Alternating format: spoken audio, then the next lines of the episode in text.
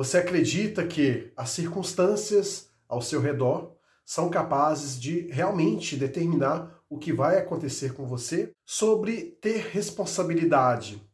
Ainda que existam circunstâncias que fujam do seu controle, no fim das contas, quem que é o responsável pelo resultado que você tem na sua vida?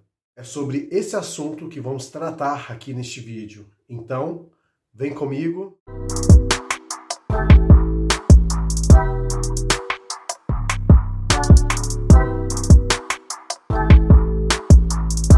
você que está chegando agora no canal, caso goste deste tipo de conteúdo, peço que se inscreva e também deixe seu like caso esse vídeo seja interessante para você. Vamos falar agora sobre o vitimismo versus a autorresponsabilidade.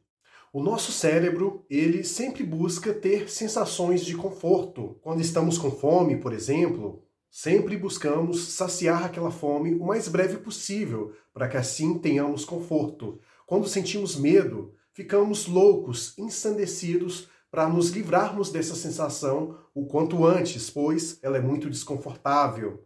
E também quando nos deparamos com uma tarefa difícil de ser executada, tentamos ao máximo nos esquivar dela, pois nosso cérebro ele tende a querer sempre estar numa situação agradável. E essa situação causa estresse e gasto de energia. E por isso, o seu cérebro vai brigar com você para que você abandone essa tarefa o quanto antes e que, em recompensa a isso, lhe dê uma sensação de prazer, seja comendo algo que você gosta ou fazendo qualquer outra atividade que vá fazer com que ele volte àquela situação de conforto. E desta forma, ele vai criando mensagens subliminares, fazendo com que você sempre busque o que é mais fácil e ignore aquilo que é difícil. E o tempo todo vivemos nesse embate com o nosso cérebro, pois se dependermos de tudo que ele quer, a gente realmente fica só numa situação de prazer e nada mais. Ou seja, apenas usufruindo do bônus sem ter que arcar com o ônus. Para entrarmos no detalhe do vitimismo, precisamos entender o que de fato significa isso. Quando você se considera uma vítima, seja das circunstâncias, de pessoas em específico ou de uma determinada classe social, o que quer que seja, você acredita que essas coisas são responsáveis por gerar uma opressão em relação a você. Não quero dizer com este conteúdo que eu não reconheço de que hajam verdadeiras opressões. Sim, ao longo da história, sempre houveram diversas formas de opressão por motivos mais variados possíveis. E não nego o sofrimento dessas pessoas que realmente foram oprimidas e que tiveram sofrimentos causados por esta opressão. Não é isso. O que eu estou dizendo é que, a partir do momento em que nos deparamos com uma situação que foge do nosso controle, nós temos duas opções: acatar aquilo como algo fatal e que não há nada que possa ser feito para resolver aquela situação,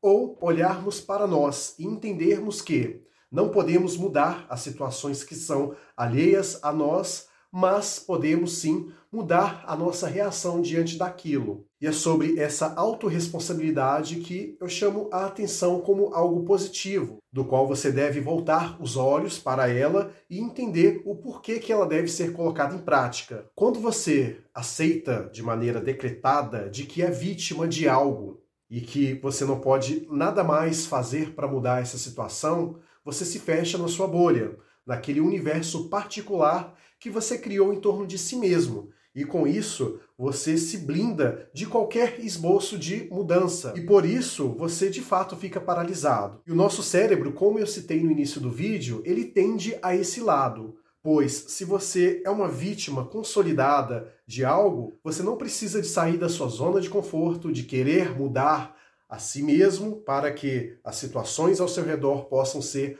modificadas também e você quer sempre viver numa situação de inércia. Agora, a partir do momento em que você olha de uma maneira estoica para essa questão da autorresponsabilidade, que por mais que não haja uma solução definitiva, em muitos casos de opressão em relação a você mesmo, você consegue ter uma qualidade de vida melhor e consegue enxergar as circunstâncias ao seu redor como algo que pode ser modificado. Como eu sempre friso, qualquer tentativa de você mudar o pensamento coletivo é utópico. Muitas pessoas têm dificuldades de viver o mundo de uma maneira real. tal como ele é. A questão de idealização de um mundo soa como algo utópico, o que de fato não se concretiza na prática. E quando você acredita que as circunstâncias ao seu redor que devem se adaptar a você e não você mesmo, que deve enxergar o todo como algo alheio a si e buscar mecanismos para que você conviva de uma forma equilibrada diante dessa circunstância, você tenderá a sofrer várias frustrações. E como sempre digo, é impossível você mudar o resto. Você pode mudar as atitudes que você tem, o seu modo de pensar em relação àquilo que te aflige. Isso sim está 100% no seu controle. E a partir do momento que você tem esta compreensão, a mentalidade de vítima vai aos poucos desaparecendo e você vai tendo um amadurecimento capaz de te fazer entender que, por mais que você sofra com julgamentos alheios, com pressões, independente de quaisquer que seja o nível disso, você passa no seu íntimo acreditar que você é uma pessoa que independe do julgamento do outro. E a partir do momento que você utiliza dessa força interior em prol daquilo que você almeja, as coisas tendem a fluir positivamente. Não estou dizendo que você vai conseguir tudo aquilo que você quer, bastando apenas modificar alguns comportamentos individuais. Não acredito nesse lance de meritocracia. O que eu digo é que você pode muito bem ter uma qualidade de vida melhorada a partir do momento em que você compreende que você deve ser o autor da sua vida e não um mero coadjuvante, estando suscetível ao julgamento que os outros irão fazer de você. E também não estou dizendo para que você acate tudo de maneira calada. Não.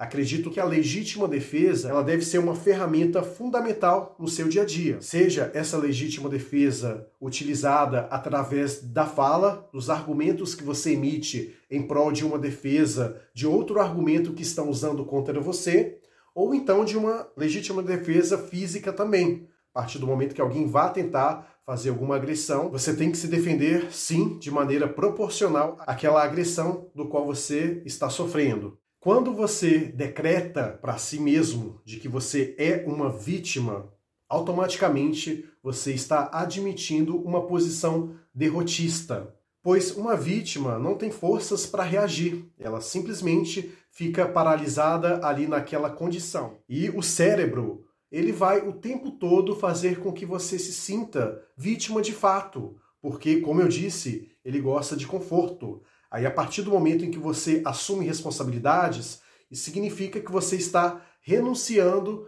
esse conforto existente, que você deve ter ações para que você possa moldar a sua realidade, embora as coisas que fogem do seu controle não tenham muito o que fazer. Então, o que eu digo é o seguinte: trabalhe nessa questão da autorresponsabilidade pelos seus atos.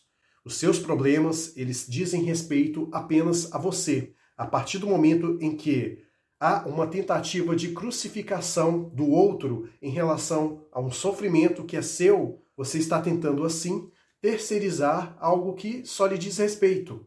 E quando você faz isso, você delega coisas aos outros que você mesmo deveria arcar o ônus e o bônus, você passa a ser uma pessoa totalmente sem atitude no seu dia a dia.